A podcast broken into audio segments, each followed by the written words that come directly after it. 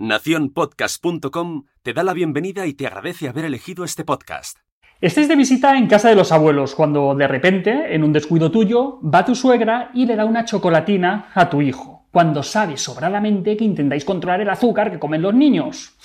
O estás dándole la teta a la peque cuando se te acerca y te dice, "Mm, pero no es muy mayor ya para tomar teta. Mm, Yo creo que te usa como chupete. Buf, si eso ya solamente es agua o cualquier comentario de esos simpáticos que, que parece que nos estén buscando las cosquillas. Hoy os voy a contar cómo podéis responder a la suegra en estas situaciones. Vamos a verlo. A ver, aquí hablo de la suegra como podría hablar del tío, de la vecina, del abuelo o de cualquier persona random que se nos ocurra. Pero digo suegra porque es que es un tema que me habéis pedido mucho, no sé, se ve que me queréis buscar la ruina, yo qué sé. Me decís, Alberto, es que mira lo que ha hecho mi suegra. Mm, Alberto, graba una píldora sobre las suegras. Vale, aquí están las píldoras sobre las suegras. Pero yo es que siempre contesto lo mismo, y es que todas algún día probablemente seréis suegras. Así es que take it easy. Pero bueno, al lío, ¿qué podemos hacer en estas situaciones? Lo primero y siempre, calma, educación y paciencia.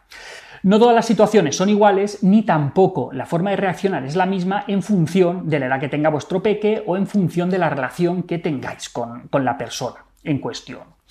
Cuando los niños son muy pequeños, las situaciones de tensión suelen ser alrededor de comentarios acerca de, la forma de actuar o de decisiones que toméis con respecto a la crianza de, de vuestra hija o de vuestro hijo. Pueden ser sobre la lactancia, el hecho de que vaya o que no vaya a la guarde, que duerma con vosotros o que no duerma con vosotros, que le deis triturados o directamente sólidos, lo que sea. Una regla de oro que os puede servir para muchas situaciones es saber que muy probablemente nada de lo que digáis va a cambiar la visión que tiene la otra persona sobre cualquiera de estos temas.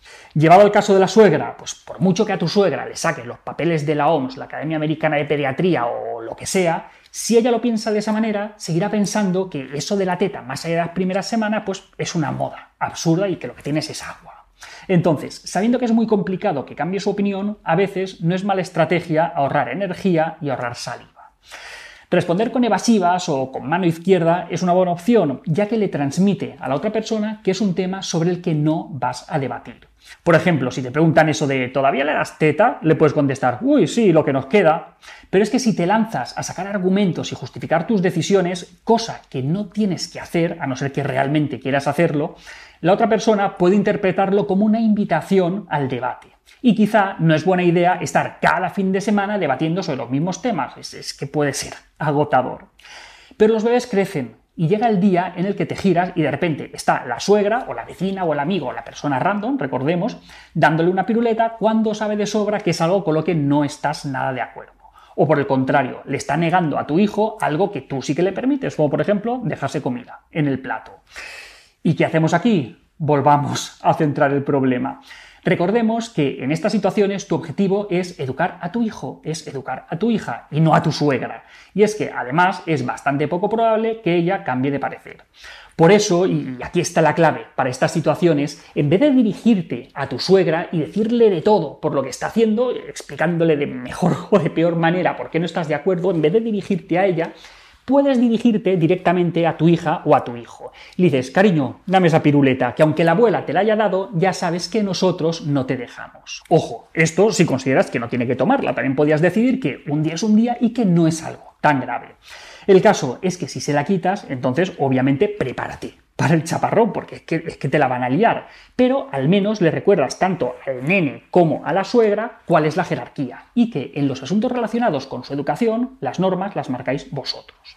Otro ejemplo, está tu suegra insistiéndole en que se acabe el plato de comida y el pobre crío ya no puede más. Pues en vez de decirle nada a ella, te vas a acercar con toda la tranquilidad del mundo y le vas a decir a tu hijo, cariño, ¿no tienes más hambre? Ya sabes que no tienes que seguir comiendo si no quieres. Anda, dame, que te retiro el plato. Y fin del problema. Claro, que cuando hagas eso, pues las miradas, los rayos láser, pueden ser totales. Para muchas personas, con un par de estas situaciones va a ser suficiente para entender cuáles son los límites y quiénes son los que tienen la última palabra en la educación de los niños. Luego, en función del tipo de relación que tengáis o en función del interés o de las ganas que tengas, a posteriori pues, te puedes acercar a tus suegras, siempre en privado, y explicarle por qué has actuado de esa manera. Pero esto solo tiene sentido cuando hay una relación cálida, cuando hay una relación positiva y ya sabes que la otra persona te va a entender. Si no, mejor, déjalo estar y ahorra energías. Por lo tanto, en resumen, no tiene sentido malgastar energía intentando convencer a la otra persona para que cambie su punto de vista o para que acepte los tuyos, porque lo que quieres no es educar a tu suegra, simplemente quieres que te respete.